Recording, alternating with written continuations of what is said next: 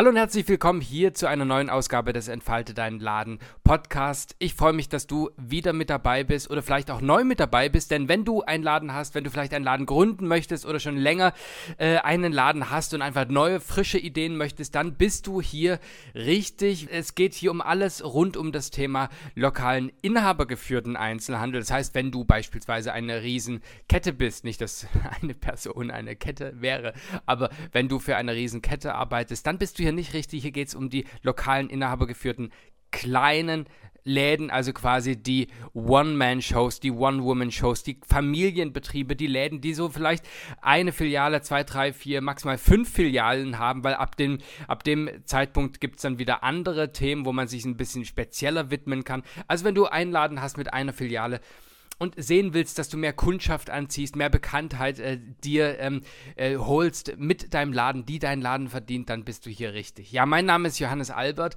Ich bekomme immer und immer wieder Fragen gestellt und ich möchte heute mal was Besonderes machen, dass wir in diesen Podcast reingehen und Fragen beantworten. Das heißt, auch wenn du eine Frage hast, schreib mir sehr, sehr gerne. Du kannst es mir einfach äh, per Mail, wenn du auf meine Webseite gehst, ähm, dann findest du meine Kontaktdaten auf www.entfaltedeinladen.de oder aber du gehst einfach auf Instagram und äh, schreibst mir auf Instagram eine direkte Nachricht. Auch das lese ich.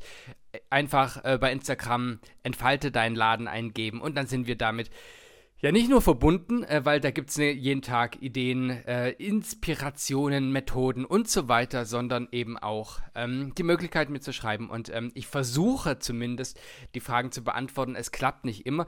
Und manchmal möchte ich, wenn Fragen häufiger kommen, die einfach jetzt auch ähm, ja, in, in Form dieses Podcasts hier beantworten. Deswegen würde ich vorschlagen, wir starten direkt rein. Also, Erste Frage. Tim schreibt, das ist so eine wichtige Frage, ich kann es so gut verstehen. Tim schreibt, ähm, wie schaffe ich mehr Platz für Ware, ohne überfüllt zu werden? Wer kennt das nicht? Also wenn man vielleicht nicht gestartet ist, aber schon so ein oder zwei Jahre im Business ist und wirklich ein großes Sortiment anbieten will, eine große Auswahl, wie schaffe ich es, ja, nicht überfüllt zu werden?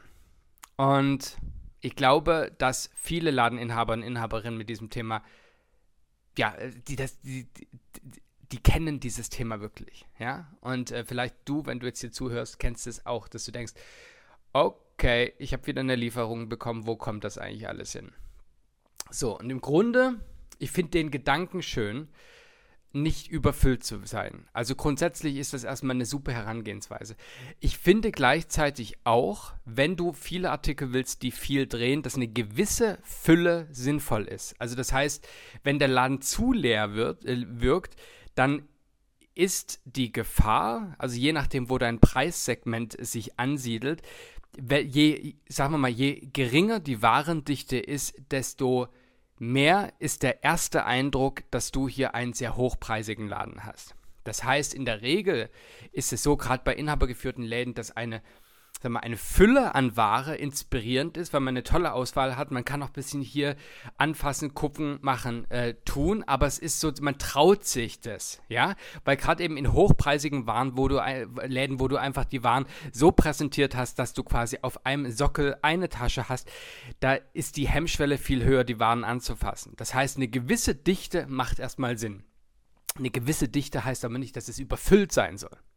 Also, äh, wenn es nicht überfüllt wirken soll, dann würde ich sagen, okay, gewisse Dichte ist gut, da, da musst du nicht dran sparen.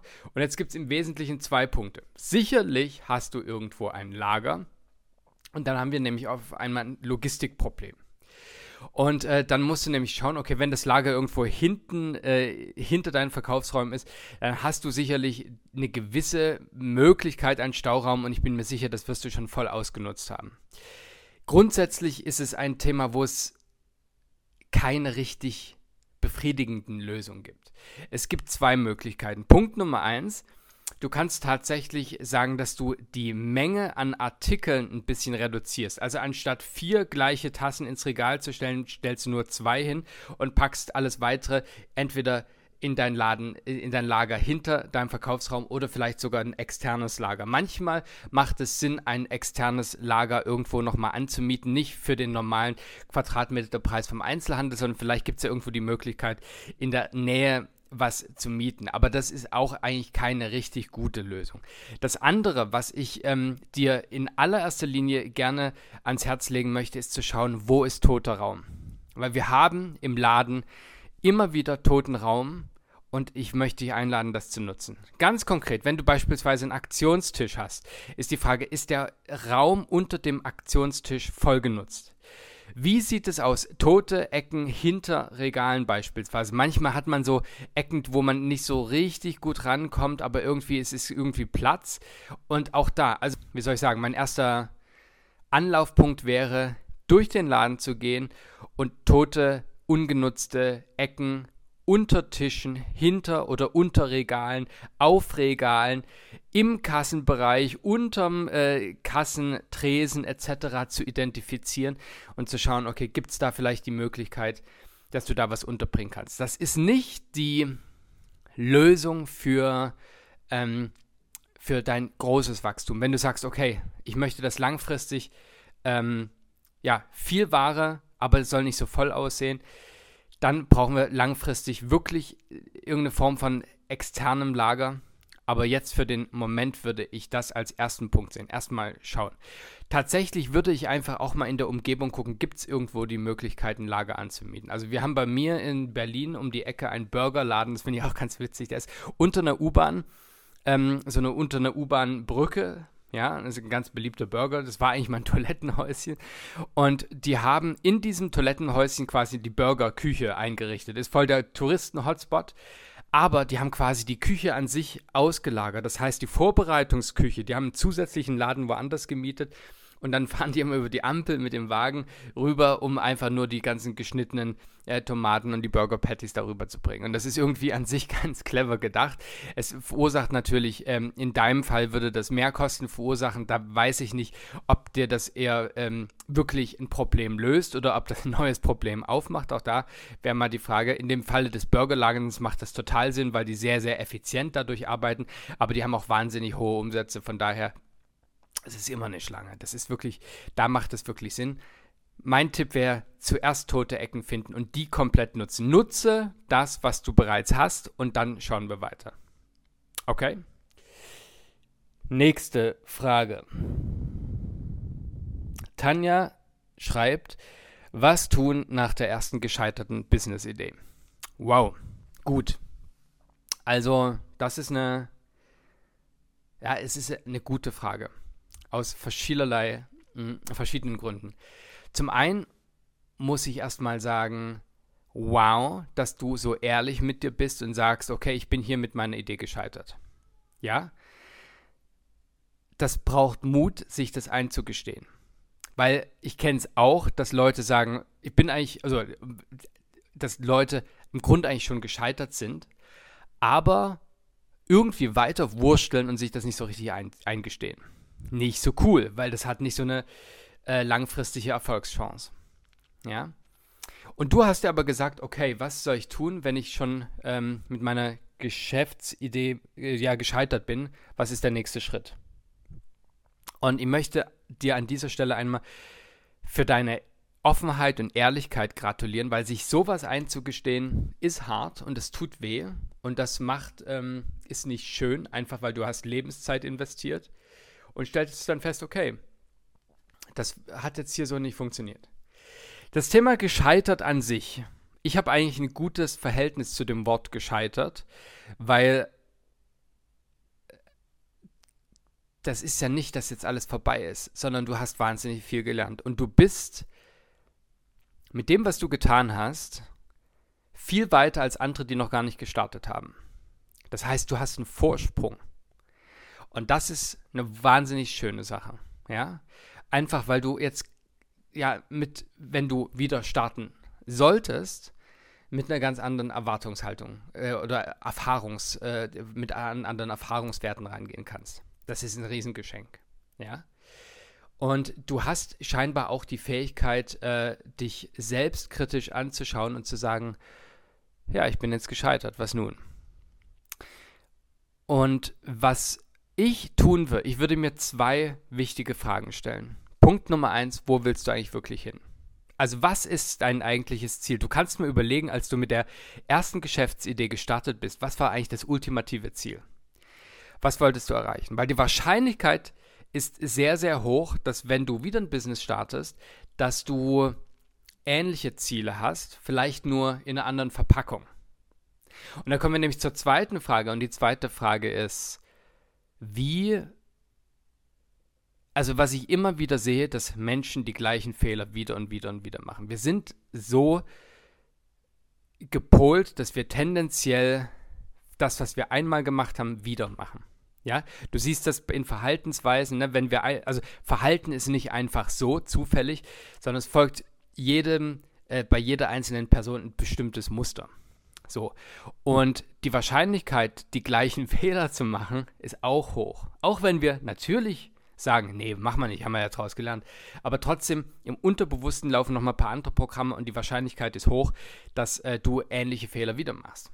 Und deswegen wäre meine Frage, woran ist es gescheitert? Also was war der eigentliche Fehler? Und das ganz gnadenlos sich einmal wirklich anzuschauen, ist total wichtig, um zu gucken, okay, ähm, wie kann ich es das nächste Mal besser machen? Und das wäre nämlich der dritte Punkt. Ich würde schauen, wo willst du wirklich hin? Ja? Und die Frage ist auch, mit wie kannst du das dann tatsächlich erreichen? Aber ich würde einmal schauen, was ist eigentlich mein Ziel? Was waren die Fehler, die ich wirklich gemacht habe? Was habe ich daraus gelernt? Was ich, was möchte ich vermeiden? Und ähm, eine Sache vielleicht noch zum Abschluss. Gerade in den USA ist die Unternehmenskultur ein bisschen eine andere als im deutschsprachigen Raum. Denn im deutschsprachigen Raum ist Scheitern was sehr Negatives. Und natürlich ist es auch was Negatives, weil du einfach Lebenszeit investiert hast und nichts bei rumbekommen außer Erfahrung. In den USA ist es beispielsweise so, dass viele Unternehmer und Unternehmerinnen erst ernst genommen werden, wenn die ein paar Mal gescheitert sind. Ja? Und gerade bei Serienentrepreneuren, also Menschen, die sich häufig äh, in die in, in, Gründungsphasen begeben und mehrere Unternehmen schon aufgebaut haben, ist es so, es gibt auch so viele Unternehmen, die gescheitert sind. Es gibt so viele erfolgreiche Selbstständige, die schon mit zwei, drei, vier, fünf Business-Ideen gescheitert sind, die mit schon hunderten von Ideen gescheitert sind und die immer wieder neu ausprobiert haben. Ich kenne das aus meiner eigenen Selbstständigkeit. Es gibt Sachen, die funktionieren, die lernen findet man aber erst raus, wenn man 20 Ideen ausprobiert hat, die nicht funktionieren. Und das ist einfach das äh, Spiel im wahrsten Sinne des Wortes. Ja? Das Spiel ist, sich wieder, wenn du das denn möchtest, zu sagen, okay, was ist die nächste Idee, weil jetzt bin ich klüger. Ich würde mich hinsetzen und wirklich nochmal ein bisschen Abstand nehmen und gucken, wo will ich denn wirklich hin. Gut, so, eine Frage machen wir noch. Sabrina schreibt, ich habe einen Laden gegründet vor einem halben Jahr. Der Anfang war richtig gut, gut besucht, viele Freunde und Familie. Man fragt sich jetzt ab und zu, wie man steht, was ein Geschäft so ausmacht. Wir, wie ma was machen Mitbewerber richtig, was macht man falsch, denn aktuell stagnieren die Zahlen. Okay, Sabrina, danke schön. Also grundsätzlich ist es so, der Hype, erstmal herzlichen Glückwunsch zu deinem Laden. Wenn man einen Laden gründet, ist es in der Regel immer so, dass erstmal natürlich Freunde, Familie gucken, kommen. Ähm, es spricht sich rum, also die, die quasi die ersten Kunden und Kundinnen, das sind die, die wirklich kommen und die wollen erstmal gucken. Und wenn die einmal geguckt haben, dann werden die natürlich jetzt nicht jeden Tag mehr gucken, sondern die Neugier ist erstmal befriedigt. Das heißt, dieser Bogen von, ähm, ja, diese Kurve von Menschen, die äh, zu dir gekommen ist, die erreicht irgendwann einen Höhepunkt und ab dann ähm, wird es tatsächlich immer schwerer, Neukundschaft anzuziehen. Und Menschen, die ein, zwei, drei, vier Jahre schon einen Laden haben oder noch länger, die wissen natürlich, ab einem gewissen Punkt ist Neukundschaft anzuziehen eigentlich die größte Herausforderung. Ja, immer wieder in die Sichtbarkeit gehen.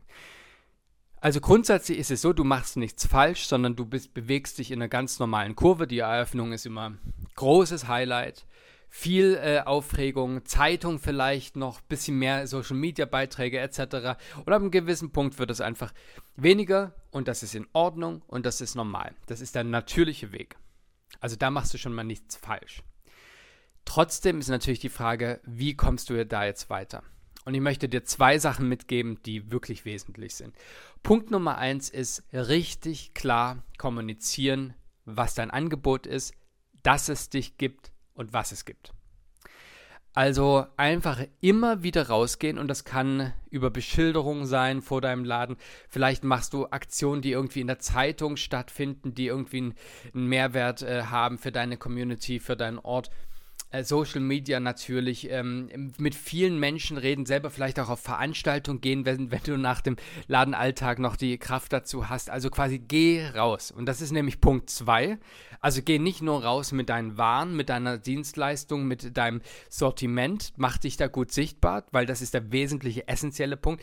Punkt 2 ist, dass du mit dir rausgehst, mit dein, dir und deiner Persönlichkeit, weil das ist Gold wert und da sehe ich immer wieder, wenn Menschen sich zeigen, wenn Menschen wirklich rausgehen, dann ist das ein, eine Riesenchance, wirklich ein Gesicht zu deinem äh, ja, Geschäft zu präsentieren und das ist nämlich das, was Leute wirklich dann äh, ja, veranlassen, eine Verbindung mit dir und deinem Laden zu schaffen. Also das vielleicht soweit als Idee und ich glaube, da ist schon ja, viel drin, was du jetzt machen kannst, um langfristig mehr Kundschaft aufzubauen. Apropos langfristig, es ist in der Regel immer so, Stammkundschaft baut man nicht über Nacht auf, sondern das braucht einfach eine gewisse Zeit. Es sind wie gute Freundschaften. Ne? Gute Freundschaften, das ist auch eben so, dass man langsam sich annähert und irgendwann immer äh, enger wird und dann irgendwann sich richtig gut kennt. Aber das braucht halt seine Zeit und bei Stammkundschaft ist das eben genauso. Eine Sache vielleicht noch, weil du jetzt den Podcast äh, gerade äh, hörst. Wir machen vom 25. bis 29. September die Sichtbarkeits-Challenge. Wenn du eben das Thema Sichtbarkeit hast, dann komm da unbedingt mit rein. Auf äh, meine Webseite gehen www.entfaltedeinladen.de slash challenge. Das Ganze kostet dich nichts, du kannst da mitmachen. Fünf Tage lang, jeden Tag einen Impuls mit mir. Wir gehen live und da geht es wirklich haargenau eigentlich um dein Thema und zwar in die Sichtbarkeit zu gehen. Das heißt, mach das gerne, wenn du dich noch nicht angemeldet hast, www.entfaltedeinladen.de slash Challenge und dann sehen wir uns da. Kostet 0 Euro. Du kannst runtergehen in die Kommentare, da findest du auch den Link und dann können äh, wir da äh, gemeinsam schauen, deinen Laden mehr in die Sichtbarkeit zu bringen. Ja, in dem Sinn, danke für die Fragen, danke für deine Aufmerksamkeit. Schön, dass du einen äh, Laden hast, dass du die Zeit investierst, mir hier bei all diesen ganzen Themen rum, rund um den äh, lokalen Einzelhandel reinzuhören. Ich wünsche dir jetzt einen großartigen Tag. Wenn du im Laden bist, wünsche ich dir natürlich einen großartigen Geschäftstag. Sei und bleib großartig. Dein Johannes Albert von Entfalte dein Laden.